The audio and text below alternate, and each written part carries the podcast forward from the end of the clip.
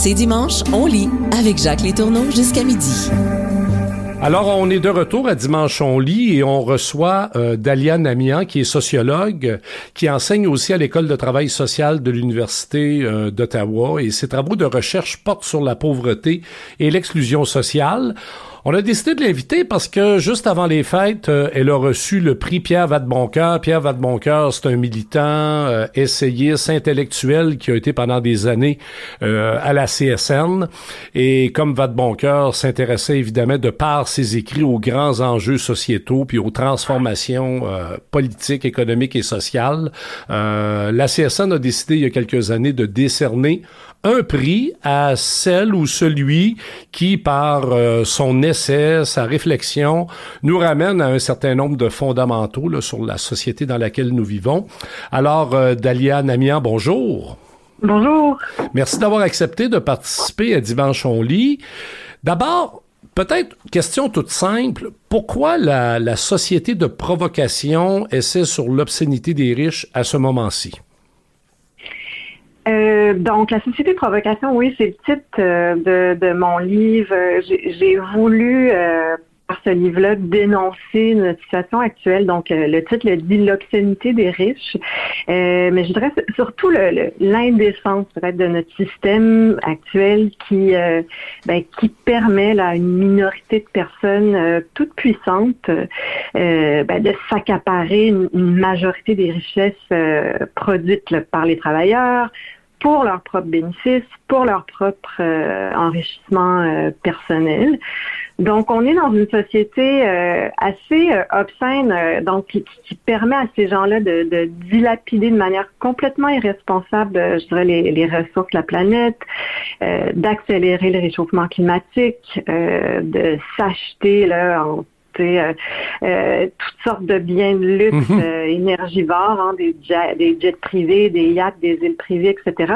Donc, de, se livrer à une forme de ouais, d'exhibitionnisme obscène, complètement décomplexé de la richesse. Puis ça, ben, évidemment, au même moment où il y a de plus en plus de personnes qui en arrachent, hein, y compris la, la, classe moyenne, y compris ici au Canada. Donc, on a de plus en plus de personnes qui, qui peine là, à, payer leurs factures, à, se loger, euh, à se nourrir. Euh, donc, pour moi, c'est une situation qui, méritait d'être dénoncée. Alors, j'avais envie qu'on, peut-être de projeter un petit peu mes, les projecteurs sur ces, ces gens-là, ce 1%, mm-hmm. Oui, tout à fait. Mais euh, effectivement, quand on quand on vous lit, bon, on, évidemment, euh, c'est toujours euh, renversant de voir à, à, quel à quel prix, c'est le cas de le dire, les gens riches et souvent célèbres vont comme ça sur la place publique faire la démonstration de leur de leur richesse. Mais ce qu'il y a de plus obscène et scandaleux souvent, c'est que ils ne le font pas à la cachette. Là, hein? C'est pas des richesses accumulées. Euh, en catimini. Euh, au contraire, on fait même l'étalage de, de, de, ces modes de vie. Est-ce que euh, quand on prend le temps de nous parler finalement de comment tout ça se, se, place devant nous dans un contexte où il y a de plus en plus de, de, de misère et de pauvreté, est-ce qu'on veut susciter en quelque sorte une prise de conscience collective pour être capable après ça d'agir? Oui, ben en tout cas, c'était certainement la, la, motivation de mon livre et je pense que de plus en plus de, de gens le, le, font, malgré le fait que, bon, je, je crois qu'il y a quand même une sorte de fascination euh, puis d'admiration pour ces gens-là. Mais il me semble assez euh, important, en tout cas, de, de, de dire que c'est pas juste l'étalement euh, de, leur, de leur richesse qui est, qui est, qui est obscène. Hein?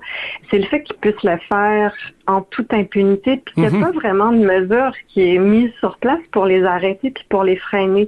Donc, c'est un peu ça la question euh, que je me pose, à laquelle j'ai pas nécessairement répondu dans mon livre, mais c'est un peu ça qui ressort. C'est comment ça se fait qu'on euh, qu'on n'y réagit pas euh, et, et qu'on freine pas finalement cette situation-là, puisque les derniers le chiffre le montrent, le rapport, le dernier rapport d'Oxfam là sorti il y a quelques, quelques jours le montre.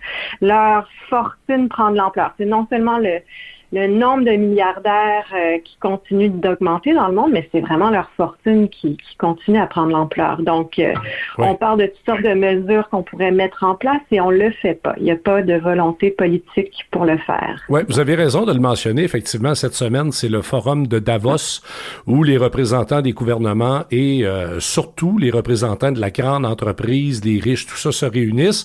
D'ailleurs, on sait que au cours des 20 dernières années, en opposition à Davos, il y avait cette société civile là, qui se réunissait dans le cadre des forums sociaux mondiaux.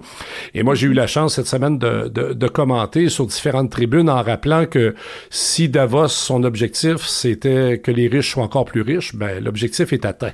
Alors que dans, dans des sociétés démocratiques comme la nôtre, il me semble qu'on devrait travailler plutôt peut-être à créer une certaine forme de richesse, mais surtout s'assurer qu'on la répartisse, alors que c'est absolument pas euh, ce à quoi on, on assiste.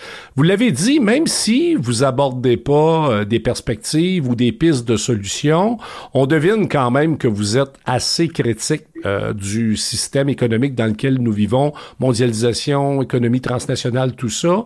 Est-ce qu'il mm-hmm. y a une réflexion autour de, de pistes et éventuellement d'alternatives?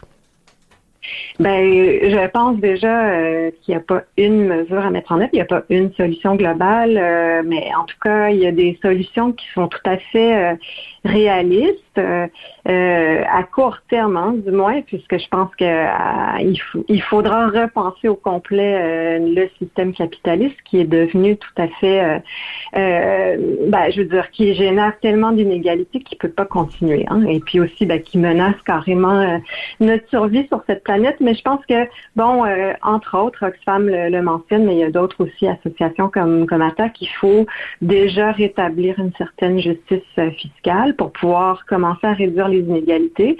Euh, donc, leurs États, que les États, finalement, puissent répondre à leurs devoirs de redistribution des richesses. et ça, je pense que ça passe, entre autres, par le fait que les riches doivent payer leur, leur juste part d'impôts. Hein. Mm-hmm. Donc, au niveau mondial, euh, on le dit, on le redit, euh, si on taxait juste 1 à 3 de la fortune mondiale, ben ça, ça permettrait de, réduire, la, euh, voire d'éradiquer carrément la pauvreté ou la faim dans, dans, le monde. Et je pense que c'est des mesures aussi qui doivent être appliquées, y compris au Canada ou au Québec. les chiffres le montrent aussi, les riches payent moins d'impôts. et donc, et ça en, en, toute complicité avec la classe politique, hein, puisque ce, je pense qu'il faut le dire. Euh, donc, il me semble assez évident que de plus en plus la, classe politique gouverne pour ces gens-là. Ils en font partie aussi. Donc, euh, c'est pas dans leur intérêt euh, nécessairement de mettre en place des mesures qui qui, qui, iraient à l'encontre finalement de, de leurs bénéfices. Oui, tout à fait. Non, mais c'est intéressant ce que vous soulevez par rapport notamment à la fiscalité aux impôts. On disait encore dernièrement que les riches qui soutiennent Donald Trump aux États-Unis, leur principal motivation, c'est de payer moins d'impôts. Et malheureusement, souvent, euh, cette tendance-là percole au sein de la classe moyenne ou même auprès de la population en général, alors qu'on sait très bien que euh, dans une société comme la nôtre, euh, il y a deux façons de répartir la richesse, soit dans le milieu de travail, quand vous vous syndiquez, ou encore par l'adoption de politiques publiques.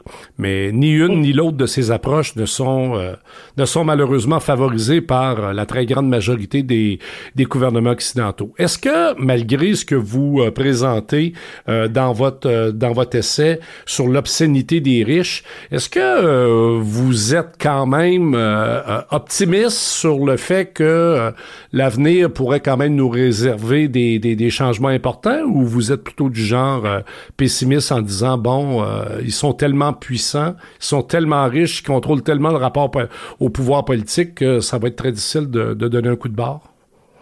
Ben, je pense qu'il faut aussi regarder euh, historiquement. Euh, donc, euh, dans l'histoire assez récente, finalement, on a eu des exemples de mouvements sociaux importants, y compris évidemment le mouvement syndical qui a permis de rétablir la situation. Donc, on, on, se retrouve à peu près dans, dans la même situation qu'au début du, du 20e siècle, où les écarts de richesse étaient tellement énormes, où le, finalement, puis la, la richesse était concentrée encore une fois, entre les mains de très peu de personnes et on a et on a pu renverser la, la situation grâce euh, à la mobilisation, grâce aux mouvements sociaux. Puis je, je, trouve que en ce moment, on voit euh, qu'il y a de plus en plus de grèves. Évidemment, on l'a vu au Québec, euh, partout, il y a des gens qui se mobilisent. Alors, je suis optimiste à ce niveau-là. Donc, je pense qu'on n'a pas le choix de continuer, de persister. Hein.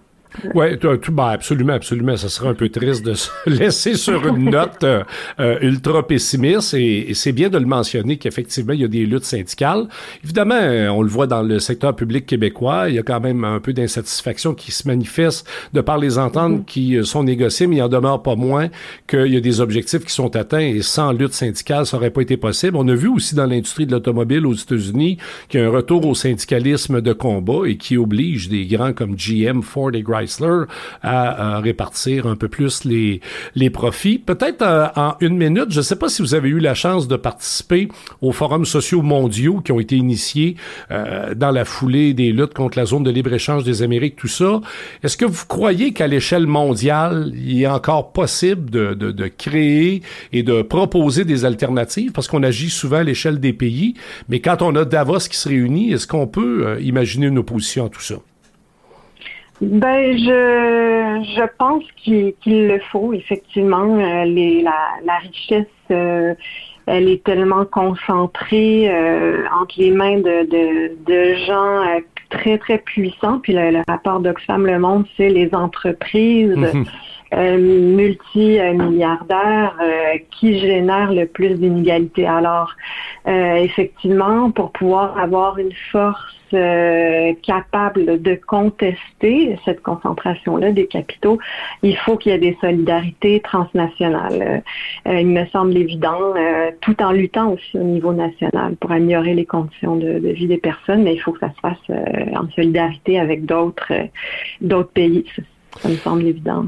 Daliane Amian, La Société de provocation, essai sur l'obscénité des riches, euh, édition luxe, avec évidemment euh, la remise du prix de Bon juste avant Noël, Noël. Pardon. Merci infiniment d'avoir accepté de nous parler. Merci à vous.